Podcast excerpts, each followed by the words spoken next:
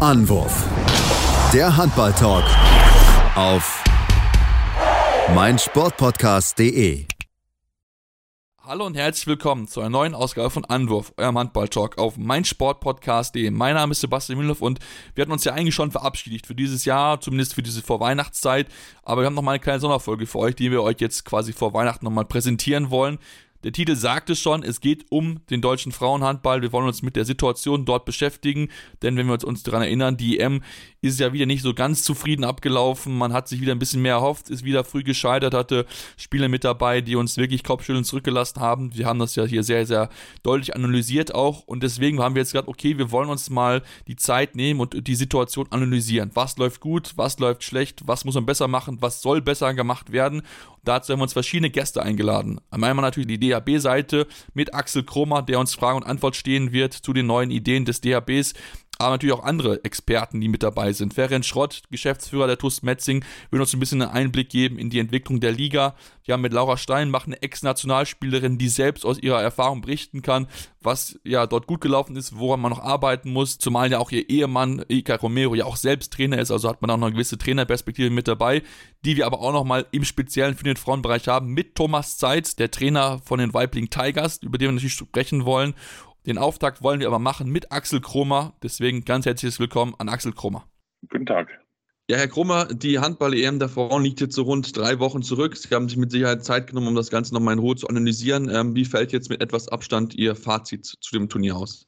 Ja, also zum einen ist natürlich die Analyse ähm, in allererster Linie erstmal Aufgabe der, des Trainergespanns. Äh, da ist ähm, auch schon sehr viel geschehen und auch schon sehr viel vorgestellt worden. Wir sind natürlich auch ähm, während des Turniers schon im engen Austausch gewesen. Ja, und müssen konstatieren, dass es ähm, einige Mannschaften gibt, äh, die auch die Medaillen miteinander ausgemacht haben, die noch vor uns sind, die vom Leistungsvermögen im Normalfall von uns in, in der Regelmäßigkeit der Spiele nicht, nicht bezwungen werden können. Und danach kommt eine relativ äh, breite äh, Folgequalität, in der wir uns auch befinden. Und deswegen sind wir äh, dann auch in der Ebene gelandet, wo wir vom Leistungsvermögen her naturgemäß aktuell noch hingehören. Allerdings hätten wir natürlich auch die Hoffnung gehabt, äh, den einen oder anderen äh, Highlight-Punkt zu setzen und womöglich dann mal in die Balance der Großen dann auch mal mit vorzustoßen, was wir uns ja auch als langes Ziel natürlich gesetzt haben, um da auch wirklich hinzugehören. Ja, ja, können Sie sich dann auch in, in dem Sinne auch zum Beispiel so erklären, weil wenn wir uns das Spiel angesehen haben, war es ja dann äh, viel offensiv, wo dann viele über Alina Geisels und auch natürlich auch über Emily Bölk lief. Warum dann gerade zum Beispiel die, die rechte Seite ist ja bei, dem, bei der Turnier irgendwie so überhaupt nicht reinkommen, unsere Linkshänderin. Gibt es da schon für Erklärungsansätze, warum vielleicht dann auch Leistungsträgerin wie Jenny Behrendt nicht so ja, ihre Topform hat abrufen können während des Turniers?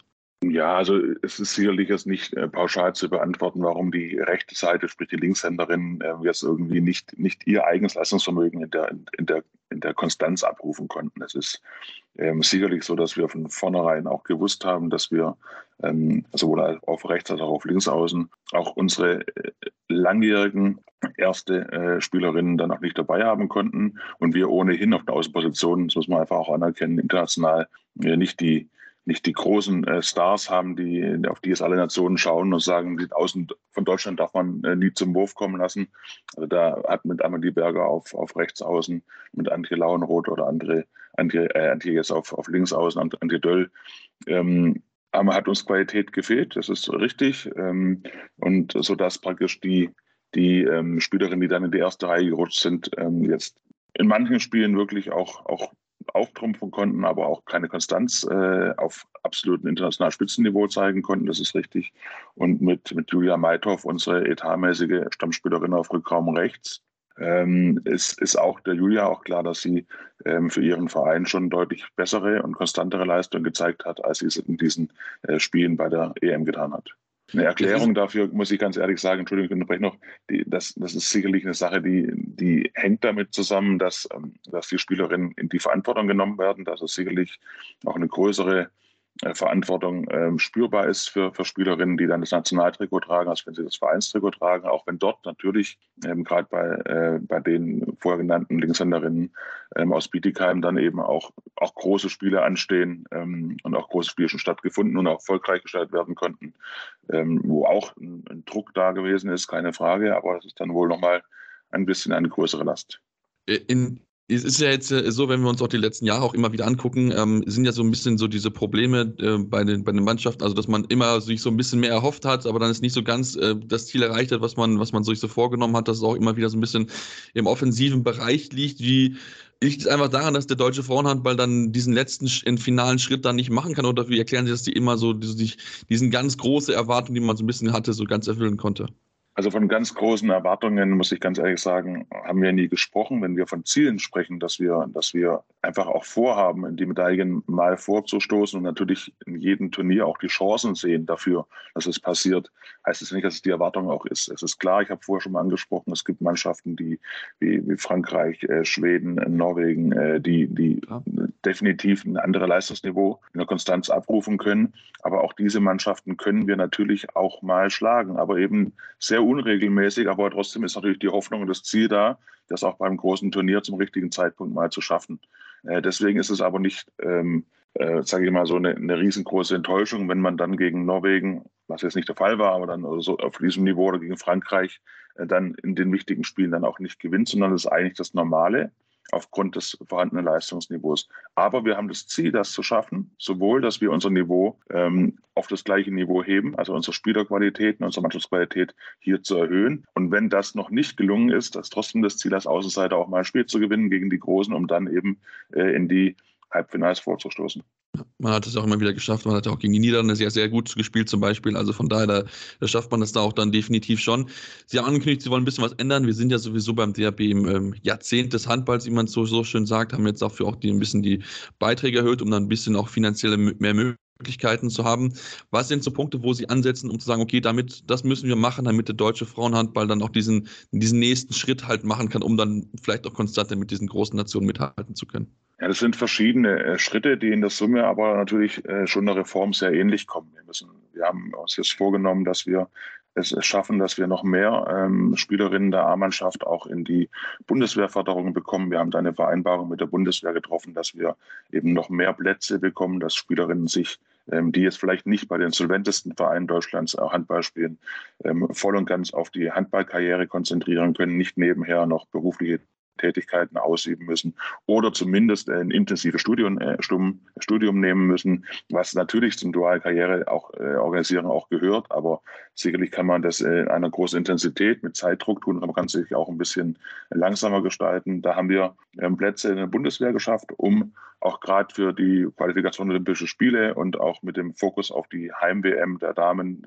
2025 ähm, da beim aktuellen Kader schon ähm, eine höhere Fokussierung und Professionalität hinzubekommen. Dann haben wir mit der Liga den Grundlagenvertrag äh, diskutiert und ausgehandelt und haben da dafür gesorgt äh, oder sorgen dafür, dass wir auf der Saison 24, 25 2020 ähm, im Prinzip eine kleinere Bundesliga der Frauen haben mit, mit zwölf Mannschaften in der ersten Liga, mit 16 Mannschaften in der zweiten Liga. Wir haben dann auch den Unterbau ein bisschen verändert. Das heißt, es gibt die Möglichkeiten, dass Ersatz- und Reserveteams eben auch noch höherklassig spielen können, dass Spielerinnen, die den Sprung noch nicht in die, in die erste Mannschaft geschafft haben, aber trotzdem deswegen jetzt nicht die leistungssportliche Struktur, die in diesen Vereinen dann auch aufgebaut werden soll, verlassen müssen, um Spielanteile bei Zweitligisten zu bekommen oder bei Drittligisten zu bekommen, die womöglich das äh, leistungssportliche Umfeld noch gar nicht darstellen können. Das ist sicherlich auch jedes Mal ein Einzelfall zu bewerten. Also sind nicht alle Zweit- und Drittligisten gleich äh, professionalisiert, das ist auch richtig.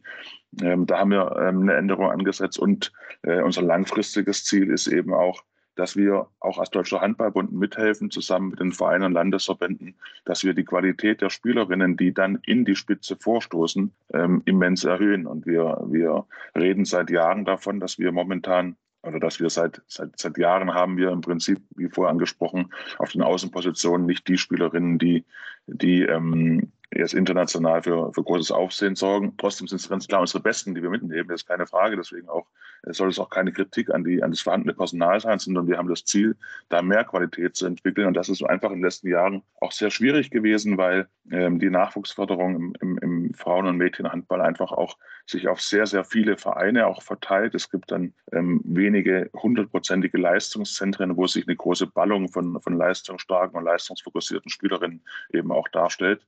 Äh, und demzufolge werden oft auch Talente, die auf den Außenpositionen auch langfristig entwickelt werden sollten, dann immer wieder auch bei den kleineren Vereinen auf den Rückraumpositionen lang ausgebildet weil sie da einfach auch spielwirksamer sind im Nachwuchssport. Also wer im Rückraum spielt, hat eben deutlich mehr Möglichkeiten, ein Spiel zu prägen, als jemand, der auf Außen spielt. Und, und da wollen wir mit unseren Leistungszentren, die wir, die wir, die wir planen, Bundesstützpunkte, möchten wir einfach helfen, dass sich Spielerinnen während der Woche voll und ganz auf ihre langfristige äh, Karriere vorbereiten können, von Montag bis Freitag. Ähm, wohnen, äh, Lernen, Schule und, und natürlich dann Trainieren und, und Körperpflege alles an einem zentralen Ort machen und dann aber am Wochenende wieder zu ihren Vereinen und zu den Vereinen, die sie dann auch auswählen, ähm, gehen, um dann dort ihre Vereinsleistung zu bringen. Und das ist unser Ziel. Das ist ein großes Ziel, weil es, ähm, wie Sie vorher angesprochen haben, eben auch wirtschaftliche Mittel verlangt, äh, die wir dann eben aus verschiedenen Rekrutierungen dann eben auch einholen müssen und, und dann für die Nachwuchsförderung im Leistungshandball der Frauen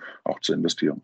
Jetzt haben Sie mir meine Frage schon weggenommen, denn ich wollte auch fragen, warum äh, im Frauenhandball die Außenposition stärker, also nicht so gut stark besetzt sind wie bei den Herren, weil das ja irgendwie schon, also ich meine, bei den Herren haben wir wirklich eine enorme ja, starke Außenpositionen, sowohl links als auch rechts, viele Spieler, die da wirklich äh, man auch gut reinsetzen kann und das halt bei den Frauen nicht so sind. Aber ähm, das ist natürlich der Punkt, den Sie jetzt schon erwähnt haben, mit äh, ja, dass dann vielleicht in kleineren Vereinen diese Spielerinnen, die vielleicht auf Außenpotenzial haben, dann eher im Rückraum landen. Ähm, was sind dann vielleicht dann auch so, so Schwerpunkte, die Sie dann auch in, gerade in der Ausbildung halt setzen wollen, um halt dann wirklich diesen, diesen nächsten Schritt zu machen bei den, bei den Frauen? Ähm, ist das dann auch gerade vielleicht natürlich ein mentaler Aspekt, dass man dann auch in wichtigen Phasen so ein bisschen diese diese Ruhe dann auch behält am Ball, weil das wir auch durchaus ein oder andere Mal gesehen haben, dass dann gerade natürlich die Top-Teams in diesen entscheidenden Phasen halt ja machen, als ob sie irgendwie so keine Nerven haben, also wirklich sehr, sehr konsequent ihr Spiel durchziehen können. Ja, also auch im mentalen Bereich arbeiten wir natürlich äh, schon sehr lange. Wir haben ein sportpsychologisches Konzept äh, im Handball, das gerade im Frauenbereich auch intensiv gelebt wird. Wir begleiten unsere Spielerinnen von Nachwuchs an äh, mit Sportpsychologinnen, die dann eben auch Hilfestellungen geben in Verarbeitung von Drucksituationen, in, in falschen Erwartungen, aber auch in Störgrößen, also Hilfestellungen, wie kann ich mit Störgrößen umgehen. Ähm, das sind Dinge, die, die natürlich auch als Themen bei uns immer wieder auch aufgerufen werden. Ähm, aber klar ist, es ist einfach eine, eine, Ausbildungsfrage und wir müssen halt dafür sorgen, dass die Spielerinnen dann eben auch unglaublich viele Erfahrungen im, auf der Ausposition eben auch sammeln können. Und das ist, wie ich vorher angesprochen habe, ähm, nicht immer gegeben, auch wenn trotzdem ich durchaus auch betonen möchte, dass die allermeisten Trainerinnen und Trainer auch in den Handballvereinen durchaus wissen, dass wir ausbildungsorientiert im Nachwuchsbereich arbeiten sollten und jetzt nicht nur das Ergebnis am Wochenende im Vordergrund sehen. Aber es sind auch Dinge, äh, die kann man auch keinem zum Vorwurf machen, die dazu führen, dass es vielleicht Spieler gibt im männlichen Bereich, die ähm, neben den Trainingsreizen, ähm, die sie einfach in, in Umfängen mehr bekommen, weil sie mit sehr vielen starken anderen Spielern eben sich das Training äh, teilen und dann eben auch außen agieren müssen, weil nicht alle im Rückraum spielen können, wie man müssen sagen in dem, in dem Moment. Aber es ist natürlich auch so, dass, dass es schon so ist, dass in Summe nicht auf jede einzelne Persönlichkeit äh, bezogen, schon ähm, auch der, die, die Kinder im, im männlichen Bereich ähm, einfach auch, auch noch mehr Zeit ähm, auch selbstständig mit Ball verbringen und, und, und auch dann öfters auf den, auf den Sportplatz gehen im Sommer und sagen, ich mache jetzt noch ein paar Ballgeschichten, ob das Basketballspielen ist, Fußballspielen ist oder Handballspielen ist, ist natürlich nicht ganz egal, aber ähm, sicherlich äh, bringt auch die, die Spielerfahrung äh, an anderen äh, Ballgeräten dann irgendwo eine, einen Fortschritt. Und, und dann ist es eben auch so, dass dann halt ja, Jugendliche, die, die auf den Sportplatz gehen und Handball dabei haben, eben sich auch mal Ziele setzen, dass sie hinterm, hinter der Torlinie stehen und trotzdem den Ball ins Tor reindrehen können. Das machen Kinder, äh, männliche Kinder häufiger als Mädel, äh, weibliche Kinder. Ähm, das ist, glaube ich, schon eine Sache, die man, die man darstellen kann, aber nicht ursächlich, dass, es, dass wir keine Talente schaffen können, weil wir haben ja gerade eben gehört, andere Nationen ähm, schaffen das. Und das ist aber auch wiederum die Sache, die wir vorher einmal angesprochen haben. Wir möchten eben auch den Ligawettbewerb in der Qualität erhöhen.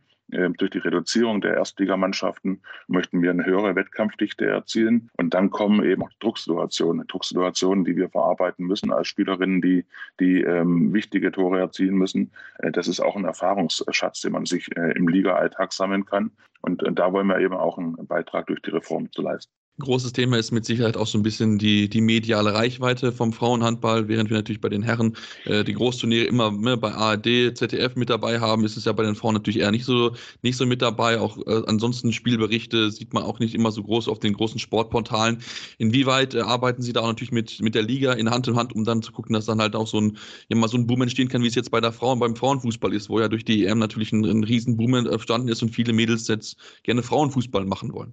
Ja, also gibt es sicherlich zwei Faktoren. Zum einen die, die HBF, die hat ihren, ihren Firmensitz in der gleichen, im gleichen Haus wie der Deutsche Handballbund. Wir arbeiten also demzufolge allein schon räumlich ähm, sehr kooperativ ja. zusammen und haben natürlich viele Dialoge, äh, die, die auch gemeinsame äh, Ziele ähm, beinhalten. Ähm, und generell ist es aber so, dass die, dass die Liga ja einen, einen Mediavertrag hat, ähm, den sicherlich auch immer wieder hinterfragt. Und jetzt aktuell kommen eigentlich einige wenige Spiele auch auf Eurosport zu sehen. Ist leider auch bei den meisten Haushalten nicht auf den ersten drei Senderplätzen gespeichert. Aber ähm, ansonsten finde ich schon mal sehr wertvoll, dass, dass jedes einzelne Frauenhandballspiel äh, über Sportdeutschland TV dann eben auch ähm, gezeigt und gestreamt wird und auch mit Kommentatoren besetzt ist, sodass man da schon sagen kann, es gibt die Möglichkeit, Frauenhandball zu gucken, was ganz wichtig ist für unseren Nachwuchs eben auch Vorbilder ähm, zu verfolgen. Äh, und zum anderen ist natürlich das allgemein, äh, wie Sie angesprochen haben, ein, ein, großes Problem im deutschen Sport, äh, dass das zwar in, in, vielen Gesellschaftsbereichen darüber diskutiert wird, äh, dass wir, dass wir die Gleichstellung vorantreiben sollten. Und da steht da, glaube ich, auch jeder dahinter.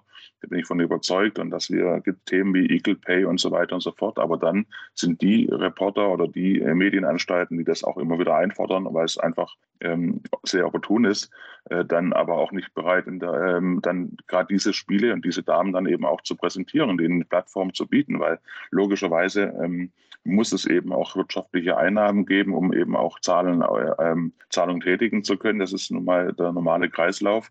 Äh, und wenn wir unsere Spiele nicht auf den großen Senden, Senderplätzen äh, präsentieren können, haben wir sicherlich auch schwerere Möglichkeiten, äh, Reichweite zu erzeugen. Und die Reichweite ist dann auch wiederum wichtig, um Sponsoren zu akquirieren, um dieses Geld der Sponsoren dann in die Förderung des Frauensports eben auch weiterzugeben. Ja, genau, da bin ich, bin ich absolut bei Ihnen. Deswegen machen wir auch im Podcast ja immer dieses regelmäßige Männer und Frauen, einfach weil wir halt auch der Meinung sind, dass halt Frauenhandball natürlich auch ein, ein Thema ist, was äh, ja enorm spannend ist, was es natürlich auf jeden Fall auch darüber verdient äh, zu sprechen. Äh, Sie haben angesprochen, äh, Sponsoren. Ähm, können Sie uns vielleicht nochmal kurz mitnehmen? Gibt es getrennte Sponsoren beim DAB für Männer und Frauen oder sind die meisten Sponsoren eigentlich sowohl Männer als auch Frauen aktiv? Ja, es ist sowohl als auch. Wir haben ähm, Gott sei Dank unsere großen Partner im Prinzip ähm, inzwischen dafür für gewinnen können, dass sie auch ähm, sich dafür interessieren, dass die Frauen ihr, ihr Logo auch auf den Trikots tragen. Das ist sicherlich auch ein Verdienst dadurch, dass unsere Frauen ähm, inzwischen auch gut vermarktet werden. Wir geben uns da ja auch größte Mühe, unsere Länderspiele der, der Frauen auch in einem tollen Rahmen stattfinden zu lassen. Wir hätten uns immer wieder noch mehr Zuschauer ähm, erhofft und, und auch arbeiten auch daran. Aber das Setting bei Länderspielen ist dann doch, finde ich, ähm, wirklich aller Ehren wert. Und äh, es ist schon ein, ein, tolles Umfeld, wo die unsere Länderspiele auch stattfinden und wo sich die Firmen auch präsentieren können. Und zum anderen ist es natürlich, glaube ich, auch in der heutigen Zeit ähm, ja auch für Firmen wichtig, äh, eben genau mit diesem Statement eben auch zu zeigen, dass sie sich eben für, für beide Geschlechter hier intensiv einsetzen. Und es ist sicherlich nicht gerade rühmlich für eine Firma, die sagt, äh, ich möchte äh, nur beim Männersport äh, präsent sein und der Frauensport interessiert mich nicht. Diese Sponsoren haben wir Gott sei Dank nicht. Im Gegenteil, wir haben sogar noch ähm, Partner, die sich auch ex exklusiv für die Frauen ähm, engagieren. Okay, das ist doch auf jeden Fall sehr, sehr schön zu sehen. Ähm, ja, wir werden natürlich weiter genaues Auge drauf haben, wie, wie die nächsten Schritte im deutschen Frauenhandball sind, bei den großen Nationalmannschaften natürlich und auch, äh, wie sich dann das Team entwickeln wird. Vielen lieben Dank, Herr Kromer, dass Sie heute die Zeit genommen haben, um uns ein bisschen äh, über das Thema zu sprechen und äh, ja, viel Erfolg in den kommenden Wochen und Monaten bei Ihrer Arbeit. Vielen Dank, Ihnen auch schöne Tage. Wir sind aber noch längst nicht zu Ende, sondern haben natürlich weitere Gäste, mit denen wir über das Thema sprechen wollen. Machen eine kurze Pause jetzt gleich weiter mit Thomas Zeitz und dann kommen noch Ferenc Schrott und Laura Steinbach. Deswegen bleibt dran hier bei Anwurf, eurem Handball-Talk. Schatz, ich bin neu verliebt. Was? Da drüben. Das ist er. Aber das ist ein Auto. Ja, eben. Mit ihm habe ich alles richtig gemacht. Wunschauto einfach kaufen, verkaufen oder leasen. Bei Autoscout24. Alles richtig gemacht. Ja, und jetzt, nachdem wir uns mit Axel Kromer ausgetauscht haben und natürlich auch ein paar Punkte schon angesprochen haben, wollen wir jetzt natürlich auch mal weitere Perspektiven in unserem Sonderfolge zum Frauenhandball hören und wollen uns dann auch natürlich mal mit einem Trainer beschäftigen, was man vielleicht in der Ausbildung bei den Frauen noch besser machen kann, damit der nächste Schritt passiert, in den nächsten Leistungsschritt, damit man mal wieder eine Medaille bei einem Großturnier holen kann. Ich habe mir dazu jemanden eingeladen, natürlich. Ähm, ihr kennt ihn, man kennt ihn schon von einer Ausgabe, die wir schon hatten im Sommer. Ähm, wer ihn noch nicht kennt hat, wird ihn jetzt gleich kennenlernen. Thomas Zeitz, Trainer der Weibling Tigers. Hallo, Herr Zeitz. Hallo. Ja, äh, wir haben, du hattest dir schon angedeutet und wir hatten auch damals nach unserer Folge schon ein bisschen auch drüber geredet gehabt und ähm, wollen jetzt natürlich auch mal diese, diese Möglichkeit nutzen, um ja mit jetzt drei Wochen Abstand und euch mit da oft anzuschauen. Wie fällt denn so dein Fazit aus? Du hast mit hier das Turnier genauso verfolgt wie wir alle auch zu dem Abschneid der deutschen Mannschaft. Ja, das, ähm, das ist immer so ein bisschen, wir, ich finde, wir in Deutschland, wir neigen immer dazu, sehr viel in Schwarz und Weiß zu betrachten. Ähm, bei mir hat es dann schon eher auch ein paar Graustufen. Klar ist am Ende ähm, auch die Enttäuschung da, ähm, dass man dass man es nicht weiter ähm, geschafft hat. Äh, letztendlich, soweit ich das im, im, im Kopf noch habe, ähm, haben wir dreimal gewonnen und dreimal verloren. Genau, ist richtig. Ähm, ja, und äh, hatten da äh, durchaus so ein Highlight-Spiel wie die Niederlande dabei, aber genauso natürlich ähm, Spiele, die jetzt äh, nicht so waren, wie wir uns das vorgestellt haben. Ähm, ich finde, und jetzt bin ich schon ein bisschen länger dabei, ähm, wir, wir, drehen uns immer wieder so ein bisschen im Kreis. Ja, wir, wir, wir, haben so eine, wir haben so eine Veranstaltung und dann sagen wir, oh ja, wir wollten ein bisschen weiterkommen, vielleicht Halbfinale oder Platz 5, 6, ähm, haben wir nicht geschafft. Äh, die Diskussion haben wir immer wieder und dann wird dann kurzfristig mal äh, draufgehauen, Qualität, Spielerin, Trainer vielleicht. Ähm, ich, ich, glaube, dass der, ähm, äh, dass, dass, man da ein bisschen tiefer graben muss einfach und, und wir in unserer grundsätzlichen Ausbildung mal drüber nachdenken müssen, einige Dinge zu verändern, um quasi diese Qualität, die wir uns alle gerne wünschen, ähm, ähm, halt auch aufs Parkett zu bekommen und dann bessere Ergebnisse zu erzielen. Aber das ist natürlich eine Sisyphus-Arbeit, weil äh, das beginnt ganz unten äh, und äh, braucht auch Zeit. Natürlich, ich meine, ich, ich, seitdem ich Podcast bei meinem Sportpodcast mache und ähm, das darüber spreche, ist es gefühlt in jedem Jahr, wo ich mich über dieselben Themen bei den großen äh, Turnieren mit der Frauennationalmannschaft beschäftige. Ähm, und wo man halt sieht, man dann, okay, gut, wann kommt da dieser nächste Schritt? Man hat jetzt talentierte Spielerinnen wie eine Alina Greisels, wie eine Emily Bölk, Sinja Smits, die ja auch wirklich auch schon international für Furore gesorgt haben. Aber natürlich, was man auch, glaube ich, einfach sehen kann, dass einfach diese, diese breite internationale Klasse, wie sie halt Mannschaften wie Frankreich, wie Norwegen und so weiter haben, ja einfach in der Form nicht da ist. Und dann natürlich, klar, muss man drüber reden, okay, inwieweit muss man die Bundesliga natürlich stärken oder halt aber auch dann in der, ähm, in der Jugend dann ansetzen, damit man halt mehr hochqualitative Spielerinnen äh, ja, rausbekommt, damit dann halt eine höhere Masse einfach oben in der Nationalmannschaft ist. Absolut, absolut. Und äh, bin ich auch, bin ich, bin ich voll bei dir. Ähm, äh, wenn, man, wenn man jetzt den aktuellen Kader mal betrachtet, dann sind es genau die Spielerinnen, die du eben genannt hast, die, glaube ich, auch auf dem internationalen Niveau performen, ähm, wo man sagen kann, wow, ja, da hat sich Alina sicherlich auch durch diese äh, Veranstaltung jetzt noch ein bisschen mehr in den Fokus gespielt. Ja, äh, Xenia macht das schon über Jahre ähm, und Emily ist jetzt auch schon ein, zwei Jahre dabei, obwohl sie noch jung ist. Und das sind äh, sicherlich Spielerinnen äh, von internationalem Format. Ich finde, Kati Filter, finde ich, ist so auf dem Weg dahin ähm, war jetzt mit der Leistung bei dem Turnier vielleicht auch durchwachsen, aber man berücksichtige das Alter. Ja, ähm, nichtsdestotrotz, und da hast du einen Punkt getroffen, ist es halt einfach so, und ich möchte jetzt mal vorweg sagen, das ist überhaupt keine Kritik an den Mädels, ne, weil die können nichts dafür. Jede von diesen Spielerinnen, die da steht, die gibt ihr letztes Hemd, um in Kombi mit Studium äh, und so weiter, äh, mit den Trainingsmöglichkeiten, die vorhanden sind, mit dem Know-how, was sie denn jetzt hat, da wirklich das Letzte rauszuholen. Ähm, aber wir sind in der Breite einfach, was die individuelle Ausbildung angeht, einfach zu schwach gegenüber Frankreich, gegenüber Dänemark, gegenüber Norwegen, auch gegenüber Ungarn. Ja, die werden auch kommen jetzt, die haben das dann auch irgendwann mal eingesehen, haben wirklich über Jahre gute Jugendarbeit gemacht. Das wird in den nächsten Jahren, wird Ungarn eine der für mich eine der Top-Nationen werden oder in diese Phalanx reingehen. Die Franzosen machen das schon seit Jahren.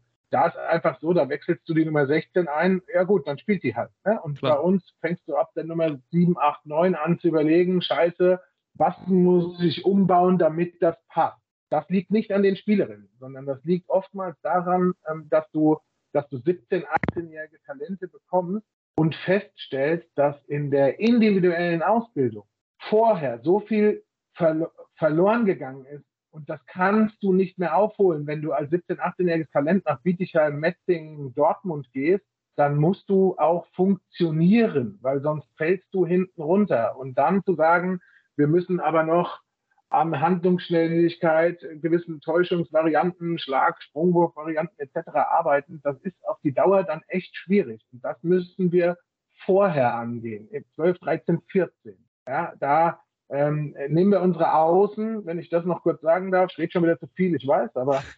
ich wollte sowieso auf die Außen zu sprechen kommen, also von daher passt es perfekt. ja, perfekt, perfekt. Ja, also nehm, nehmen wir zum Beispiel unsere Außen. Also ähm, da ist jetzt die letzten Jahre Antje, die ich sehr persönlich kenne und sehr schätze und ich wirklich allergrößten Respekt habe, wie Antje Döll vorher Lauenroth sich da äh, reingearbeitet hat und was für eine Karriere sie hingelegt hat. Aber Antje war lange unsere beste Linksaußen, das ist eine gelernte Kreisläuferin. Also die ist, das ist keine Außen. Das ist eine gelernte Kreisläuferin, die hat früher im Kreis gespielt. Ja? Und die war in Deutschland die beste Linksaußen über Jahre. Das spricht absolut für sie, spricht aber auch dafür, dass wir, was haben wir sonst rausgebracht? Ja, und wenn du dann die Sprungtechnik, Wurftechnik und so weiter, Wurfvarianten, wenn du das vergleichst mit den Top-Nationen, dann musst du feststellen, dass wir da in der Ausbildung ähm, zu wenig spezifisch ausbilden in jungen Jahren. Ja, und das ist, das ist ein, das ist ein, ein großes Thema, finde ich. Jetzt ist es ja so, der, der DAB hat ja jetzt angekündigt, dass es jetzt ja mehr Landesstützpunkte geben wird, wo dann auch die, diese Top-Talente so ein bisschen mehr zusammenkommen sollen, ein bisschen mehr trainieren sollen, wirklich dann auch mehr positionsspezifisch einfach dann auch, vielleicht auch auf einem höheren Level dann auch einfach trainiert kann, weil man sich halt dann mit den Besten des Jahrgangs beziehungsweise natürlich darüber hinaus ein bisschen messen kann. Inwieweit ist das schon mal zumindest ein erster Schritt und wie weit muss man dann natürlich aber auch in der Trainerausbildung dann der die Trainer darin mehr sensibilisieren, gewisse Dinge dann mehr zu, ja, mehr zu fördern, zu fordern, damit die einfach diesen nächsten Schritt machen können in ihrer Entwicklung schon relativ früh. Das ist ein absolut wichtiger Schritt, dass wir, dass wir mehr, mehr Stützpunkte haben, die öfters mit den jungen Talenten auf einem hohen Niveau arbeiten können, wo auch das Know-how der Trainer und auch hier möchte ich nicht falsch verstanden werden. Äh, wir sind dankbar in jedem kleinen Verein für jeden, der sich begeistern kann, junge Menschen zu trainieren, um Gottes Willen. Ja, ähm, aber es ist halt auch mal eine Tatsache, dass da meistens qualitativ natürlich nicht ganz unten die besten Trainer sind, weil die Vereine immer das meiste Geld in ihre aktiven Mannschaften investieren. Ja, und äh, deswegen sind die Stützpunkte notwendig. Seit Jahren diskutieren wir darüber und es ist auch richtig, wenn man sagt, Deutschland ist ein großes Land, das ist nicht so einfach mit den Stützpunkten. Natürlich aber, nicht. Weißt du, wenn ich, aber äh, wenn, wenn ich das jetzt seit 10, 15 Jahren diskutieren wir darüber, äh, statt uns immer wieder zu erzählen, wie schwierig das ist, sollten wir Lösungen suchen, was wir machen können. Das ist jetzt ein erster Schritt, das zu machen mit den Stützpunkten, die jetzt angedacht sind. Ähm, und es müssen noch weitere, weitere Dinge müssen einfach folgen. Auch meiner Meinung nach muss diese Engstirnigkeit zwischen den Vereinen und auch Vereinen und Verbänden, die muss so ein bisschen verschwinden, wenn wir fürs große Ganze was haben wollen. Was ich damit meine ist, ähm, du wirklich gute Talente müssen an Standorte wo sie regelmäßig optimal trainieren können.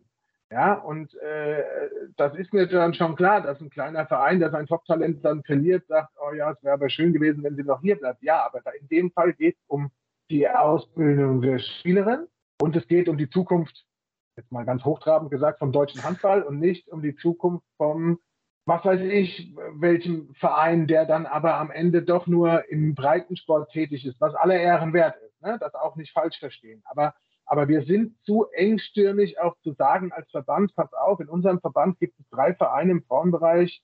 Ähm, ich sage jetzt einfach mal äh, Blumberg, das und das. Äh, da, werden die, da werden die Spielerinnen gut ausgebildet. Also kanalisieren wir das so, dass wir versuchen, die dorthin zu leiten. Und wenn sie nur Montag bis Donnerstag da sind zum Training, und wir am Freitag von mir aus wieder in ihrem Heimatverein gehen. So machen es die Holländer ja zum Beispiel mit ihren Stützpunkten. Ja. Ne? Ähm, und, und, und wir sollten aber in Lösungen suchen. Die letzten Jahre haben wir uns immer um den Kreis gedreht und haben uns bemitleidet, dass wir das nicht können, das nicht können, das nicht können. Wir sollten mal überlegen, was können wir denn? Und das dann auch einfach mal machen, weil sonst wird es immer dabei bleiben, dass wir mal ein Top-Talent rauskriegen, dass alle sich die größtmögliche Mühe geben, aber am Ende wird der Abstand immer gleich bleiben oder größer werden zu den Nationen, die halt einfach andere Voraussetzungen haben. Mhm.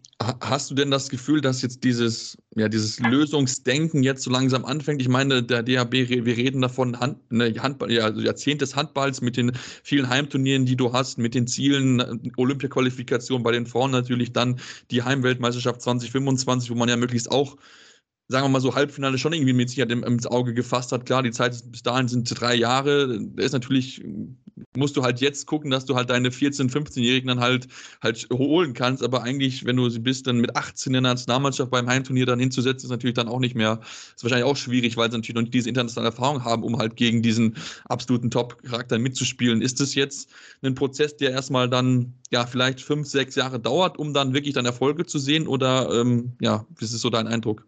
Also, ich, ähm, ich glaube, wenn man das jetzt anstößt, wird man äh, die früheste Ernte tatsächlich erst in vier, fünf, sechs Jahren einfahren können. Ja, das ist einfach so, weil es genau wie du sagst, wenn ich jetzt eine 14, 15, 16-Jährige nehme, ähm, dann kriege ich die jetzt äh, mit so einem Schnellkurs dann auch nicht, also zumindest nicht in der Breite, äh, dann bis, bis in zwei Jahren zum Heimturnier so, dass alle sagen, wow, was ist denn da passiert? Wir kriegen vielleicht die ein oder andere raus, aber wir müssen es einfach zweigleisig sehen. Ähm, Grundsätzlich finde ich, dass das auch mit dem Engagement von Markus tatsächlich so ein bisschen ähm, der Frauenhandball ein bisschen mehr Drive bekommen hat, auch beim DHB. Weil da machen wir uns auch nichts vor. Äh, wenn wir mal vier, fünf, sechs, sieben Jahre zurückgehen, ähm, dann war jetzt Frauenhandball nicht Tagesordnungspunkt Nummer eins beim Deutschen Handballbund. Ne? Da kamen die Männer und dann kommt ja, es war schon ja. allein mit, wenn du Bob Hanning angeguckt hast, da ging es immer nur Männerhandball, wir wollen Olympiasieger werden, wir wollen WM-Gold und es ging ja nie wirklich um die Frauen eigentlich. Also jetzt nicht gegen ihn, aber es war halt immer nur Fokus Männer, wir wollen eine Medaille, wir wollen am besten WM-Gold, Weltmeister werden. Absolut, absolut. Es ist natürlich auch so, also äh, ich habe Bob Hanning nie persönlich getroffen und ich war mit vielen Dingen, was er da so gehandhabt hat, nicht so einverstanden. Auf der anderen Seite muss man auch sagen, der Mann ist ein echter Macher. Ja, auf jeden Fall. Und was der angreift, das funktioniert auch.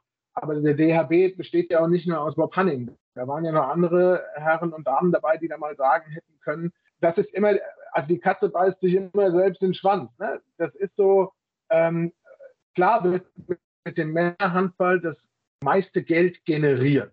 Ja, das ist, das ist unzweifelhaft so. Aber auf der anderen Seite geht es auch mit wesentlich weniger Investitionen im Frauenhandball wesentlich schneller voran. Also man hätte durchaus, sage ich mal, schon früher auch, glaube ich, Mittelwege finden können, aber da ist der Frauenhandball immer so ein bisschen nebenher mitgelaufen. Ich finde jetzt gerade durch das Engagement von Markus ähm, äh, hat sich das so ein bisschen gewandelt, auch weil er vielleicht einen ganz guten Draht hat äh, zu Axel Kromer. Ne? Die sind ja ganz gute Buddies. Äh, ja, das hilft vielleicht. Das, das um Gottes Willen ist für den Frauenhandball sicherlich nicht schlecht. Ich habe Markus damals gesagt, ich bin super, dass ein Erst- und Zweitliga-Männertrainer in den Frauenbereich wechselt. Weil das ein Zeichen war, mal zu sagen, hier, guck mal her, das kann man auch machen. Also normal ist immer umgekehrt. Normal bist du als Trainer gut, ähm, willst du gucken, dass du irgendwo bei Männern unterkommst, da kannst du das meiste Geld verdienen, die größte Aufmerksamkeit haben und, und, und. Er hat es umgekehrt gemacht, finde ich sehr respektabel, muss ich sagen. Ja, und ich habe so das Gefühl, da geht jetzt was los. Kurzfristig werden wir da aber jetzt, äh, also machen wir uns nichts vor, wir werden nicht nächstes Jahr um die Zeit eine Handballnationalmannschaft der Frauen sehen, wo alle sagen, wow, wo kommen die denn alle her? Ja, das glaube ich nicht, sondern da müssen wir versuchen, aus dem, was wir haben, mit der Euphorie vielleicht, dass im eigenen Land man wirklich was lostreten kann, ähm, ähm, durchaus ein, zwei, drei, vier Plätze nach vorne kommen. Weil eins ist auch klar, du hast schon bei so einem Turnier, auch wenn du nicht die individuell stärkste Mannschaft hast, hast du schon eine Möglichkeit, weit zu kommen mit ein bisschen Glück und Euphorie und, und, und Teamgeist und sowas. Ähm, aber wir wollen es ja auch dauerhaft haben. Da glaube ich, ähm, müssen wir die Stützpunkte jetzt als ersten Schritt nehmen, müssen weiter auch mit den Schulen gucken, äh, was man da wirklich besser machen kann.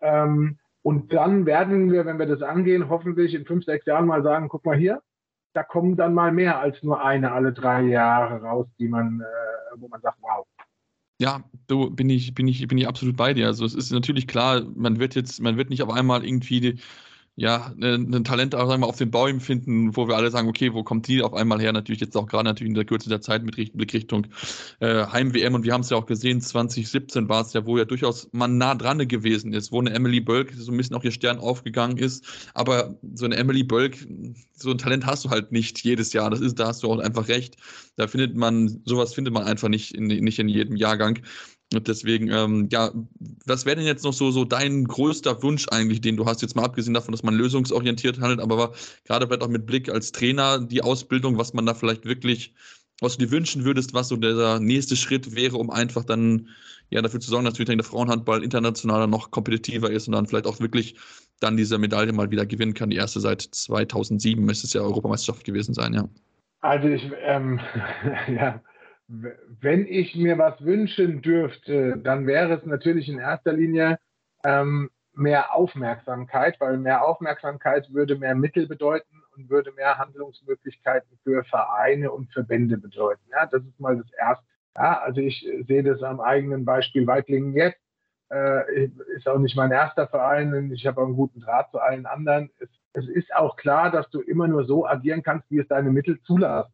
Ja, und da ist im Frauenhandball echt noch Luft. Also, dass der ein bisschen mehr Aufmerksamkeit bekommt und dass der ein bisschen äh, mehr gepusht wird, um es besser zu vermarkten, wäre jetzt mal so der erste Wunsch, wo man kurzfristig auch Veränderungen, ähm, glaube ich, wahrnehmen kann. Und der zweite Wunsch wäre tatsächlich, dass man relativ schnell, ähm, also man muss nicht alles auf links drehen, aber man muss relativ schnell, glaube ich, ähm, äh, die Richtung einschlagen, besser und individueller auszubilden und auch zu trainieren. Ja, also wir, wir Deutschen, wir, wir, wir neigen immer dazu, äh, ab der C-Jugend in irgendwelchen Abläufen, Taktik, äh, Spielzügen oder was zu agieren. Äh, dabei können neun von zehn, die auf dem Feld stehen, überhaupt nicht damit anfangen, weil die nicht wissen, was sie danach machen sollen. Ja, sondern die, äh, da sagt der Trainer, wenn wir die eins links spielen, läufst du dahin und dann läuft die dahin. Ob da die chinesische Mauer steht oder nicht, da wird erstmal dahin gelaufen, weil sagt der Trainer, ja, das ist, das sind so Kleinigkeiten, aber die, die letztendlich entscheidet immer die individuelle Qualität. Und die individuelle Qualität heißt, ich muss, ähm, äh, sage ich mal, in der Trainingslehre und wir Trainer müssen alle ähm, mal zurück auf die einfachen Sachen. Kleingruppenspiel, Entscheidungstraining, Handlungsschnelligkeit. Das sind so die Dinge, wo ich sage, ähm, scheißegal, auf welchem Niveau du dich bewegst, äh, wenn du da weit vorne bist, hast du immer ganz gute Karten. Ja? Und, und das gepaart mit einer guten positionsspezifischen Ausbildung, das wären so die, das wären so die Punkte, wo ich sagen würde, wenn wir uns da kurzfristig verändern könnten, äh, hätten wir vielleicht sogar auch kurzfristig eine Chance, weil es ist ja auch so, dass du jetzt auch 16, 17, 18-Jährige hast, wo ja noch nicht Hopfen und Malz verloren ist. So ist es ja auch nicht. Nee, ja, definitiv wir haben mit. Stockschläger, wir haben mit Stockschlägern äh, Schläger eine, eine, eine Außen gehabt, die zwar nicht konstant war, aber die schon auf einem guten Niveau performt hat, wenn sie gut drauf. Ja. Ja. also wir haben mit Maike Schmelzer eine Kreisläuferin, die im Ausland spielt, die Erfahrung da sammelt und eine gewisse Qualität hat. Also ist ja auch nicht so, dass dann nur Blinde rumlaufen. Aber wir müssen den, wir, wir müssen denen ein bisschen Vertrauen schenken und ihnen vielleicht ein paar andere Werkzeuge mit an die, die Hand. Das ist so, ja, und auch da beißt sich die Katze wieder im Schwanz, das weiß Markus auch selber, äh, der jetzt eine überragende Saison mit, mit, mit Bietigheim bis jetzt gespielt hat, auch in der Champions League. Jetzt will man natürlich auch versuchen, so weit wie möglich zu kommen. Heißt aber im Umkehrschluss, dass eine Julia Meithoff, die, glaube ich, Spielpraxis auf dem Niveau dringend brauchen könnte, ne, die wirft halt vordergründig in den Topspielen nur die sieben Meter. Wenn du das, wenn du das Spiel dir anschaust, dann spielt Julia 10 Minuten 15 und der Rest spielt äh, Caro, Kutlotsch, Klotz, ja, weil sie halt einfach ein bisschen besser, ein bisschen abgezockter ist. Und, und, und da müssen wir hin, dass Leute wie Malthoff, ähm, dass die spielen, spielen, spielen. Ja, deswegen ist Greisel so gut geworden, weil sie in den letzten zwei, drei Jahren trotz ihres jungen Alters in Dortmund die Krone aufhatte. Da hat einer ihr gesagt, jetzt mal völlig unabhängig, was da drumherum passiert ist, aber du bist hier der Boss, Spiel. Und das Resultat haben wir gesehen. Sie hat überragend gemacht, ja, individuelle Qualität top. Sie muss dann noch ein bisschen äh, kooperieren mit links und rechts, aber das ist in der Nationalmannschaft sowieso immer schwierig. Aber das sind, das sind so die Dinge, wo wir sicherlich auch kurzfristig noch Dritte gehen können. Ja, also es ist jetzt auch nicht so, dass ich jetzt zu Hause sitze mit dem Taschentuch und jeden Tag mich ins Bett, äh, in den Schlaf weine, weil ich denke, äh, oh Gott, wie, sch wie schlimm ist es im deutschen Frauenhandball. Aber wenn wir es besser machen wollen, müssen wir was machen. Ja, ich glaube, wir könnten noch lange mit dir weiterreden. Das ist immer sehr angenehm, aber Ja. wir sind natürlich jetzt auch ein bisschen bis am Ende. Aber ich, ich habe auch bei, bei einigen Punkten habe ich auch gedacht, äh, äh, das war doch genau was Markus Gauer, ich habe es glaube ich im Interview jetzt mit der Handballwoche gesehen, wo ähnliche Punkte hatten. Sie ist kurz Kleingruppenspiel, zwei gegen zwei, dann die entsprechende Lösung zu vierten. Also von daher, ähm, ja, wir schauen drauf, was, was passieren wird in den nächsten Jahren, in den nächsten Monaten. Natürlich auch vielleicht noch an bekannt gegeben wird an Änderungen. Danken dir jetzt ganz herzlich, Thomas, dass du die Zeit genommen hast. Wir wollen jetzt kurze Pause machen und kommen dann gleich zurück, denn wir haben noch den einen oder anderen Gast weiterhin und wollen natürlich auch mal eine Managerperspektive hören, aber dazu gleich dann mehr hier bei Anruf, eurem Handball-Talk. Schatz, ich bin neu verliebt. Was? Da drüben. Das ist er. Aber das ist ein Auto. Ja, eben. Mit ihm habe ich alles richtig gemacht. Wunschauto einfach kaufen, verkaufen oder leasen. Bei Autoscout24. Alles richtig gemacht. Ja, und jetzt sind wir zurück und nachdem wir uns schon mit zwei ja, Menschen beschäftigen aus dem Handballsport der Frauen, wollen wir jetzt mal einen Blick aus, der, ja, aus einem anderen Blickwinkel uns mal ranholen. Die dritte Gast heute in meiner Ausgabe ist Ferenc Schrott, der Geschäftsführer von den Tussis Metzing. Hallo, Herr Rott. Hallo. Ja, Herr Rott, ähm, Sie werden natürlich auch die Handball-EM geguckt haben. Ähm, wie würde denn Ihr Fazit ausfallen mit Blick auf die deutsche Mannschaft? Ja, natürlich habe ich äh, angeguckt, äh, nicht nur die deutsche, sondern wir hatten mehrere Nationalspielerinnen. Deswegen habe ich mit großem Interesse verfolgt. Ich glaube, die deutsche Nationalmannschaft hat äh, am Ende ein realistischer siebter Platz äh, erreichen können. Äh, viel mehr äh, ist mit vielleicht mit einer besonderen Leistung drin, aber ich sehe das so, das ist realistisch. In den Gruppenspielen hätte man vielleicht entweder gegen Spanien oder sogar gegen äh, Montenegro ähm, eventuell gewinnen können, eine bessere Leistung zeigen können. Dafür aber in der Hauptrunde gegen Niederlande ein äh, überragendes Spiel und dann äh, gegen Rumänien ist eine Pflichtsieg erreicht und am Ende siebter Platz nochmal. Ich sehe bei, äh, vor Deutschland bei den sechs Nationen äh, außer Mazedonien äh, äh, alle Nationen äh, momentan weiter als deutsche Nationalmannschaft. Wenn Sie, wenn Sie drauf schauen, was würden Sie sagen, was fehlt der deutschen Frauennationalmannschaft noch, um ja in diese, diese Phalanx der Sechs zu durchbrechen? Ich glaube, in, ein, ein, einzelnen Positionen fehlt noch die Qualität für die ganze äh, internationale Spitze äh, im Vergleich. Im Tor sind die sehr, sehr gut besetzt. Äh, Mitte äh, auch mit äh, Alina Kreisers und mit Emily Böck auch Rückraum links spielt wie eine europäische Topmannschaft sind wir auch sehr gut besetzt. Alle anderen Positionen sehe ich äh, internationale Durchschnitt. Und äh, das muss natürlich das Ziel sein, vor allem der Spezialpositionen außen, rechts und links außen und Kreisläuferposition äh, äh, auch mehr Qualität zu bekommen. Das natürlich auf jeden Fall, äh, glaube ich, würden, würden wahrscheinlich auch einige zustimmen, dass natürlich auch mit Xenia Smith natürlich da schon Qualität einfach da vorhanden ist, aber dass man auch gerade auf den Außenpositionen noch ein bisschen macht, äh, nacharbeiten muss. Wir haben jetzt auch schon viel gehört, dass jetzt auch gerade im Thema Ausbildung dann ein bisschen jetzt was verändert werden soll mit diesen äh, speziellen Stützpunkten, die kommen sollen. Ist das für Sie ein richtiger Schritt, den man jetzt geht, um zu sagen, okay, wir müssen vielleicht gucken, dass wir gerade in den Jugendarbeiten noch da ein bisschen mehr ja die Spielerin fördern, dass wir dann auch auf diesen Positionen, die Sie angesprochen haben, dann einfach diese den nächsten Schritt in dem Qualität Qualitätsentwicklung machen können? Unbedingt. Ähm, ein Wort noch zum Xenia Smith habe ich vergessen.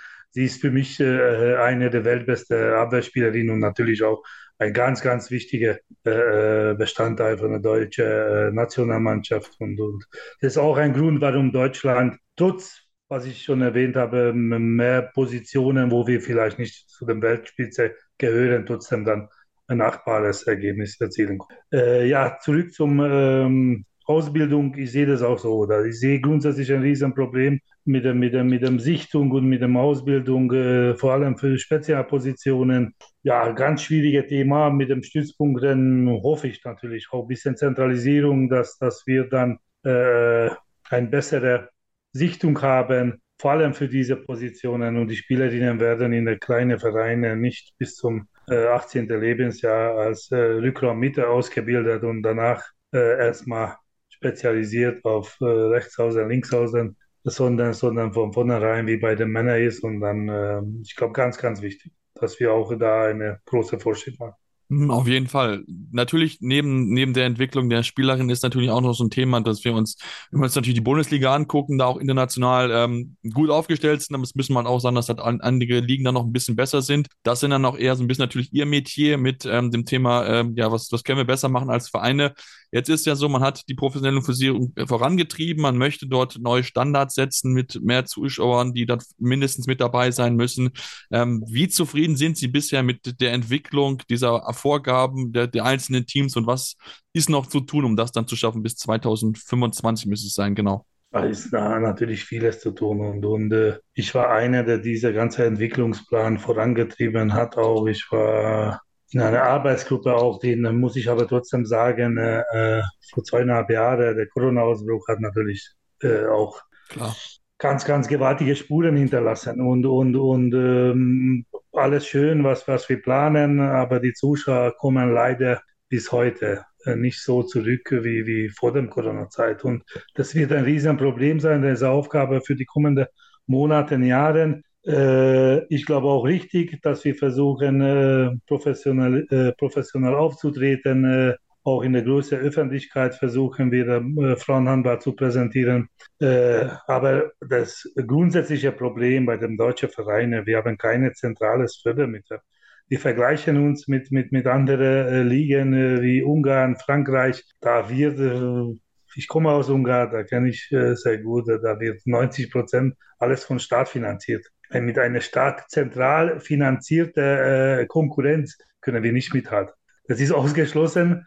Und wir leben von der, von der momentanen Wirtschaftslage immer. Jetzt natürlich die jetzige Wirtschaftslage ist nicht unbedingt äh, das, was, was äh, Randsportarten äh, sich wünschen. Und, und das ist die äh, Realität. Wir kämpfen trotzdem, wir kämpfen um jeden einzelnen Sponsor und Zuschauer, äh, aber das ist leider die Realität. Und, und, und äh, trotzdem müssen wir Wege gehen, müssen wir auch Wege finden, wie wir uns besser präsentieren ich sehe auch, eine äh, Fernsehpräsenz ist ganz, ganz wichtig und äh, dadurch der Sportart auch professionell äh, äh, zu vermarkten und natürlich der Zugpferd Nationalmannschaft, das ist ganz wichtig. Ja, wir haben jetzt natürlich schon viele Themen angesprochen. Ich denke, mit der Inflation haben nicht nur der Handball, Frauensport, sondern allgemein viele Hallensportarten zu kämpfen. Ich habe es, glaube ich, noch vor ein paar Tagen noch gelesen, dass da wirklich viele Rückgänge einfach haben. Das einfach natürlich aufgrund der Inflation, wo dann halt die Menschen natürlich gucken müssen mit den steigenden Energiepreisen, Gas, Gaspreisen, wie sie da, da vielleicht eher dann erstmal zu Hause bleiben und da gucken, dass sie die Rechnung bezahlen kann, bevor sie dann zum Sport gehen. Trotzdem möchte ich auf das Thema TV-Präsenz einkommen. Ähm, ist ja auch so, dass jetzt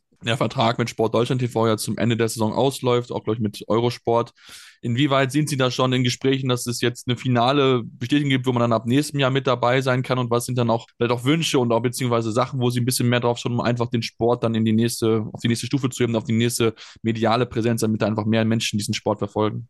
Ja, äh, ich bin in HBF Vorstand Wien. Deswegen äh, weiß ich, dass er schon sehr, sehr weit Gespräche geführt wird. Äh, äh der Wunsch wäre natürlich in der öffentlichen Fernsehpräsenz zu haben, aber das ist, bleibt momentan erstmal Wunsch. Nächstes Jahr wird der einheitliche Hallenboden eingeführt, ein, bisschen einheitliches Auftreten von den Bundesliga-Vereinen.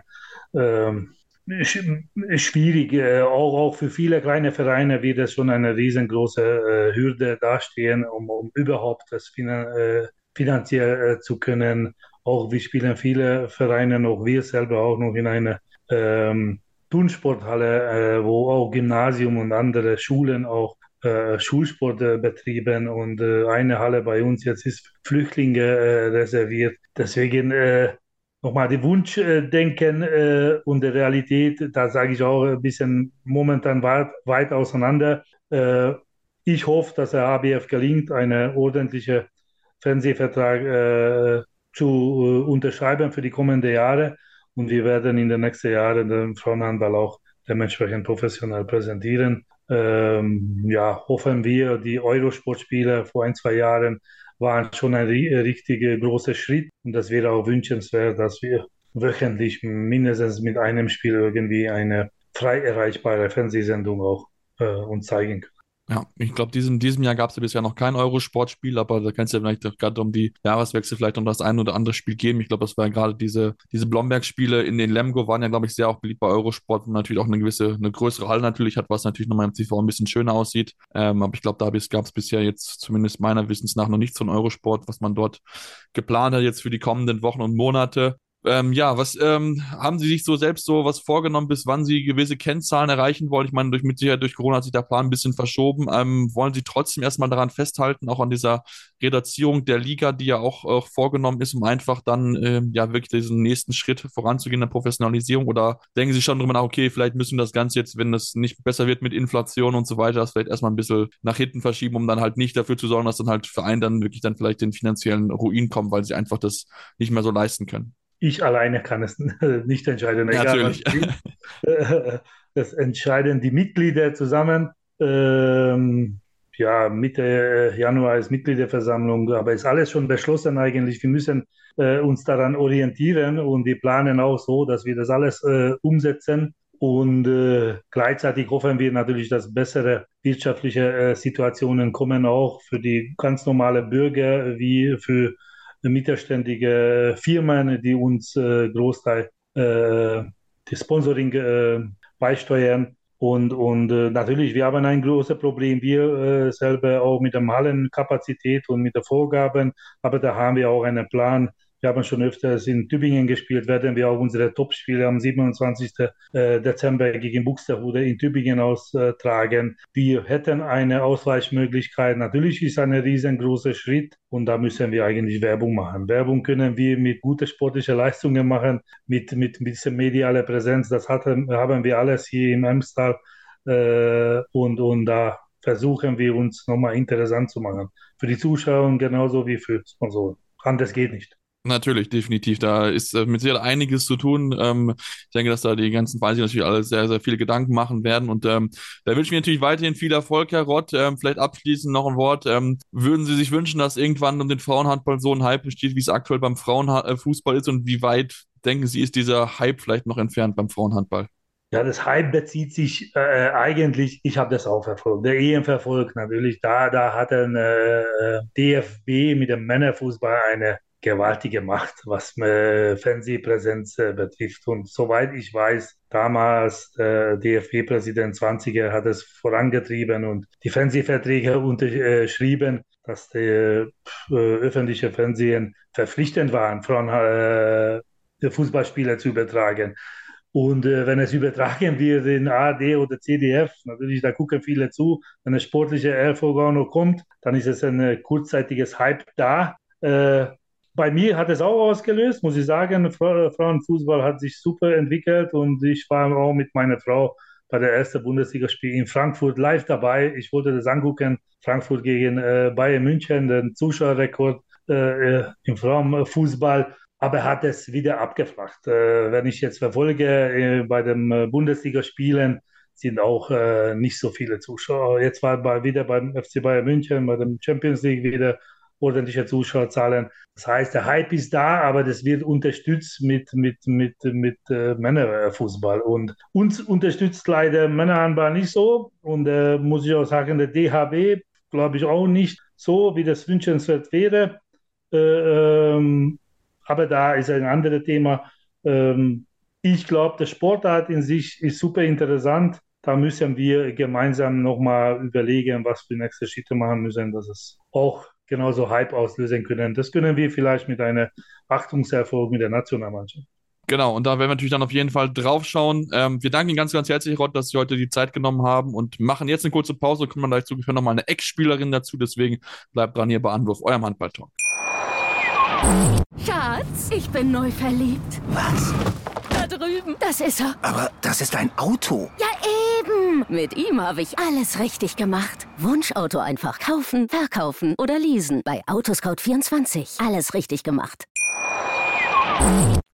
Ja, und jetzt zum Abschluss haben wir uns nochmal, nachdem wir jetzt Funktionäre, Trainer gehört haben, uns nochmal eine Stimme einer Ex-Spielerin dazu geholt. Und ich freue mich ganz herzlich, eine der ja, renommiertesten Sportlerinnen oder eine der prägenden in den vergangenen Jahren zu begrüßen. Laura Steinbach. Hallo, Laura. Hallo, es freut mich auch, dass ich dabei sein darf und vielen Dank erstmal für die Einladung. Sehr gerne. Wir freuen uns, dass du dir die Zeit genommen hast, um heute mit uns zu sprechen über die Frauen-Nationalmannschaft. Du hast ja auch äh, ja, wirklich sehr, sehr lange die Nationalmannschaft inner gespielt. Äh, eine der Spielerinnen mit den meisten Länderspielen überhaupt. Ähm, du hast mit Sicherheit das Turnier verfolgt, gehe ich mal davon aus. Ähm, was ist dein Fazit zum Abschneiden der deutschen Mannschaft? Ja, natürlich habe ich das verfolgt. Ähm, das bleibt bei uns in der Familie mit meinem Mann auch als Trainer in der zweiten Handball-Bundesliga der Männer nicht aus, dass wir natürlich, sobald Handball im Fernsehen kommt, das dann auch schauen beziehungsweise wenn es übertragen wird. Leider kommt es ja nicht mehr in dem öffentlich-rechtlichen Fernsehen oder auch ähm, in anderen Sportsendern. Und ähm, ja, mein Fazit ist und bleibt, es ist einfach schade und ähm, ja, traurig, dass wir es einfach nicht weiter nach oben schaffen. Wir versuchen es seit Jahren oben anzugreifen, haben immer wieder ja, die gleichen ähnlichen Ziele, auch wenn die Mannschaft sich mittlerweile sehr geändert hat und gewechselt hat. Ähm, ja, es ist einfach schade, dass es da halt dann leider nur mit dem Ergebnis dann rausläuft. Ja, für diejenigen, die es nicht wissen, äh, ihr Ehemann ist Ica Romero, also auch ein sehr erfahrener Spieler natürlich auch gewesen. Ähm, ihr habt mit Sicherheit auch viel darüber analysiert, kann ich mir vorstellen. Er hat mit Sicherheit auch so seine Ideen gehabt. Ähm, wenn ich mir halt angucke, und das ist auch etwas, was ich seit ein bisschen länger beobachte, dass vor allem die deutsche Offensiv, äh, also die deutsche Offensive immer wieder ja, jetzt mal, wenn du mal 30 Tore kommen, dann ist das schon auf jeden Fall mal ein Highlight. Was meinst du, woran nicht ist, dass man halt nicht so viele Tore aus deutscher Sicht erzielen kann gegen auch dann Top-Mannschaft? Ja, also meiner Meinung nach liegt es deutlich und das ist auch schon leider über Jahre hinweg die Abschlussschwäche. Das ist meiner Meinung nach aber auch darauf zurückzuführen, dass ähm, in den Vereinen und im täglichen Training einfach keine Zeit bleibt für individuelles Training. Also ich erlebe das jetzt mit, dass ähm, genau, Ika ist jetzt seit fünf Jahren Trainer und ähm, weiß natürlich auch, was da im Training abläuft. Und er hatte auch in Hannover zum Beispiel die A-Jugend rangeführt und ich weiß, dass da deutlich mehr, also da wird fast täglich mindestens noch 20 Minuten drangehängt für individuelles Training, Entscheidungstraining, Wurftraining, Techniktraining. Also der Frauenhandball hat sich super weiterentwickelt, was die Athletik angeht. Ich glaube, es gibt keinen Club mehr, der ohne Athletiktrainer auskommt mittlerweile, also keinen der Top-Clubs. Ähm, das hat zu meiner Zeit damals erst so langsam angefangen, als ich bei Heine Jensen im, in der Nationalmannschaft gespielt habe. Da hatten wir den Euwin als Nationalathletiktrainer aus Norwegen. Da fing es so ein bisschen an. In die Richtung haben wir uns super weiterentwickelt. Da sehe ich auch, da geht das Spiel wird deutlich schneller. Die Spielerinnen sind wirklich Wahnsinn, was die mittlerweile im Kraftraum und in der Athletik trainieren. Aber es ist und bleibt so, dass die Technik und die individuelle Stärke total auf der Strecke bleibt. Und da haben uns einfach die anderen Nationen deutlich was voraus. Spielt es da auch eine Rolle, wenn du dieses Training als ansprichst, dass dann vielleicht dann natürlich auch diese, diese Hauptberuflichkeit, dass man halt nur vom Handball halt leben kann, dass das halt in Deutschland noch nicht so gegeben ist? Oder was ist so der Grund für dich, warum es halt dieses, diese 20 Minuten, halbe Stunde extra dann halt jetzt im Vergleich zum Männerhandball nicht im Frauenhandball gibt? Ja, also klar ist es auf jeden Fall ein Punkt, dass wir, ähm, wir haben jetzt glaube ich äh, sechs Spielerinnen, die im Ausland stehen, also die jetzt bei der, ähm, in der Nationalmannschaft auch im Ausland unter Vertrag sind und die machen das da sicherlich hauptberuflich beziehungsweise professionell in Anführungsstrichen. Also jeder hat da sicherlich noch sein Studium, sei es Fernstudium oder sonstiges nebenher, was ich aber auch befürworte. Ich habe damals auch, für mich war ganz klar, eine duale Karriere muss man gehen als Frau. Und ich fand es auch immer toll, dass man einfach auch für den Kopf nochmal den Ausgleich hat. Ähm, sicherlich bleibt da einiges auf der Strecke, wenn man im Arbeitsalltag oder Studiumalltag und Bundesliga-Alltag in der deutschen Bundesliga spielt. Also ich erinnere mich an meine Zeit in Leverkusen, da bin ich ähm, morgens zum Training, dann zur Arbeit, habe nebenher noch studiert und abends wieder ins Training. Also ich bin ähm, ja platt abends ins Bett gefallen. Ähm, da kann man dann halt auch nicht das erwarten, was man dann bei den Turnieren von der Mannschaft erwartet. Da muss man professioneller werden. Auf der anderen Seite, ich habe es angesprochen, das sind 20 Minuten, die sich auch der Trainer und der Verein und die Mannschaft und man persönlich selber auch nehmen muss, um sich persönlich technisch und auch individuell weiterentwickeln zu können. Natürlich braucht man da die Anleitung des Trainers und die Korrektur des Trainers und einen erfahrenen Trainer, der auch damit äh, einem weiterhelfen kann. Und das ganz, ganz, ganz Wichtige ist, dass es von klein auf anfängt. Also wenn du dann schon Bundesliga bist und die Technik nicht gelernt hast und dein Leben lang so geworfen hast, wie du wirfst, dann ist es natürlich schwierig, deine Technik jetzt nochmal umzustellen. Das schaffen die wenigsten oder das schaffen die, die in, ja, noch jung sind und da auch viel Talent mitbringen. Aber das muss einfach früher anfangen, auch in den Jugendmannschaften. Da ist die Zeit dafür da, die Spielerinnen technisch und individuell auszubilden. Wir haben jetzt auch schon gehört, mit Axel Krumm hat das auch schon erwähnt, so ein bisschen, dass man ja jetzt mehr zusammenziehen will, dass man mehr Leistungsstützpunkte schaffen will in den einzelnen Bundesländern. Ist das auch für dich dann so ein Schritt, wo du denkst, okay, das ist jetzt gut, dass dann halt auch diese Top-Talente, sage ich es mal so, die vielleicht in ihren Vereinen jetzt nicht so gefördert werden, was auch natürlich in Ordnung ist. Hallenverfügbarkeiten ist bei den vielen Orts natürlich ein großes Problem, weil man sich halt natürlich mit anderen Sportarten das teilen muss. Ist das da für dich so ein erster wichtiger Schritt, dass man das jetzt mehr forciert, dass man einfach mehr diese Top-Talente zusammenzieht? Ja, auf jeden Fall. Also es muss mehr Stützpunkte geben, es muss einfach mehr Zeit geben für individuelles Training. Und ähm, dann braucht man natürlich auch in den Jugendbereichen die ausgebildeten Trainer. Also das bringt nichts, wenn Mama und Papa da in der Halle stehen und gut will zeigen und sagen, ey, ich habe jetzt zwar nichts mit Handball am Hut, aber ich in Anführungsstrichen betreue hier jetzt mal die Mannschaft. Ähm, ja, da muss professionell ausgebildet werden. Ja definitiv. Das gehört auf jeden Fall mit dazu. Jetzt ist es natürlich so, ähm, klar, Ausbildung ist mit Sicherheit natürlich ein großes Thema. Ich meine, wir sehen es aber auch gerade jetzt beim Frauenfußball mit der erfolgreichen Nationalmannschaft, da jetzt ein Riesenhype entstanden ist um den, um den Frauenfußball. Du hast angesprochen, äh, die Spiele der deutschen Mannschaft oder der im Allgemeinen gab es nur bei Sport Deutschland TV zu sehen. Würdest du dir da mehr ja, Medienpräsenz natürlich wünschen, einerseits, aber beziehungsweise was muss der Handball vielleicht auch tun, um einfach relevanter für die Medien zu werden? Ja, natürlich wünscht man sich das äh, sein Leben lang schon, wenn man im Sport, in dem Sport Handball groß geworden ist. Ähm, ja, was muss getan werden? Das ist die andere Frage, weil klar kann man sich viel wünschen und äh, wenn dann aber nichts dahinter steckt oder keine Ideen dahinter sind, dann bringt, kommt man nicht weit mit seinen Wünschen. Ähm, ich finde, dass es ganz wichtig ist, dass wir auch zum Beispiel die Hallen darauf vorbereiten, dass die medial ähm, ja, gezeigt werden können. Wenn du jetzt überlegst, wenn du in der Frauen-Bundesliga in die Hallen gehst, sei es Blomberg oder Buxtehude oder wie viele Linien alleine da auf dem Boden sind, ähm, da wirst du ja kirre, da musst du dich erstmal als Spielerin reinkommen und sagen, öh, wo ist eigentlich hier mein Feld? Ja. Als ich damals nach Leverkusen gekommen bin, 2007, da wurde die Ulrich-Haberland-Halle abgerissen und wir mussten umziehen in die große Rundsporthalle. In Leverkusen war das so, dass wir damals die Basketballer da trainiert haben, die Volleyballerinnen und wir. Und da waren einfach nur diese drei Felder auf dem, ähm, genau, auf der, auf dem Sportplatz, sage ich, auf der, auf der Halle, ne, auf dem Hallenboden.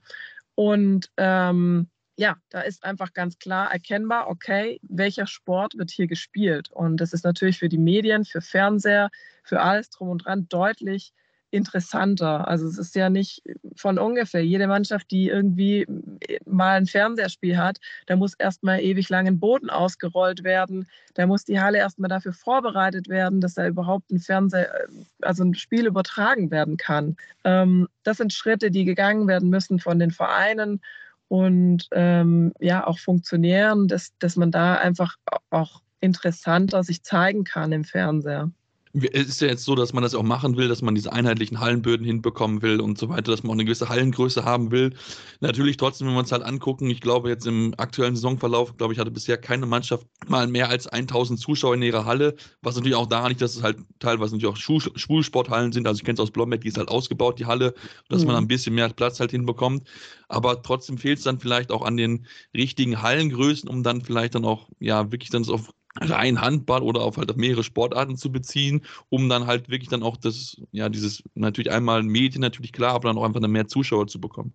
Ja, das auf jeden Fall. Also Zuschauer ist das eine, das ist natürlich klar, nichts geht ohne die und auch die Sponsoren würden weiterhin nicht klar. anbringen. Das ist natürlich das große Thema, aber da sehe ich dann auch ähm, die Spielerinnen in der Pflicht und die Vereine in der Pflicht. Wir müssen weiterhin als im Frauenhandball ähm, präsent sein und auch ja antastbar sein. Also es ist ganz wichtig, dass die, die Kinder nach dem Spiel aufs Feld rennen können und sich ihre Autogramme holen können und dass man einfach da wirklich ähm, ja was anderes ist, dass man wirklich antastbar ist. Ich meine, es hat sich deutlich gewandelt, was auch die sozialen Medien angeht. Ich meine, ich glaube, fast jede Spielerin hat mittlerweile einen offiziellen Account, sei es Instagram, Facebook, Twitter. Ähm, da ist schon deutlich mehr möglich, als es früher war. Man hat deutlich mehr Werbefläche auch als einzelne Spielerin, aber auch die Vereine müssen das mehr nutzen, diese medialen Möglichkeiten der Werbung. Und ja, wie gesagt, ähm, man muss einfach weiterhin Vorbild sein für kleine Kinder und für die Jugend. Ich erinnere mich noch ganz, ganz stark an den Moment, dass ich 1997 äh, damals bei der WM in Sindelfing im Glaspalast saß mit meiner damaligen, ich weiß nicht, D-Jugendtrainerin. Und ich habe das Spiel angeguckt und habe gesagt, boah, da will ich auch mal spielen. Und das war immer in meinem Kopf, das war immer mein Ziel. Und wenn Olympia kam, dann haben wir Olympia geguckt im Fernsehen und das war, ja, da will ich auch mal hin. Und das ist ganz, ganz wichtig weiterhin für die, für die Spielerinnen, für die Zuschauer, um die Jugendspielerinnen an, an irgendwas zu binden, dass die Vorbilder haben.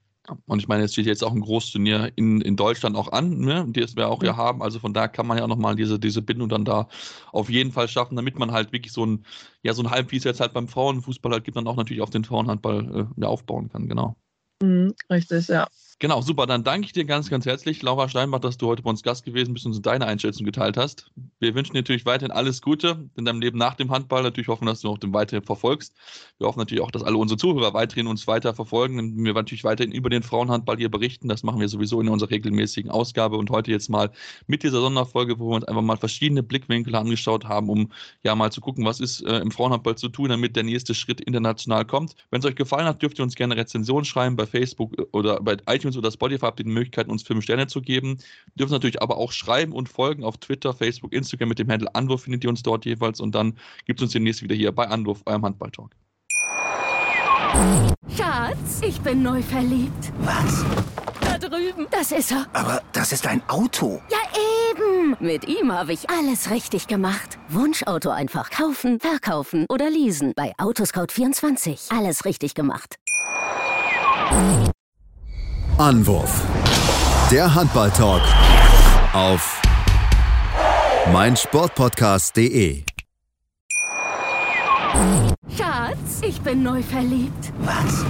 Da drüben. Das ist er. Aber das ist ein Auto. Ja, eben. Mit ihm habe ich alles richtig gemacht. Wunschauto einfach kaufen, verkaufen oder leasen. Bei Autoscout24. Alles richtig gemacht.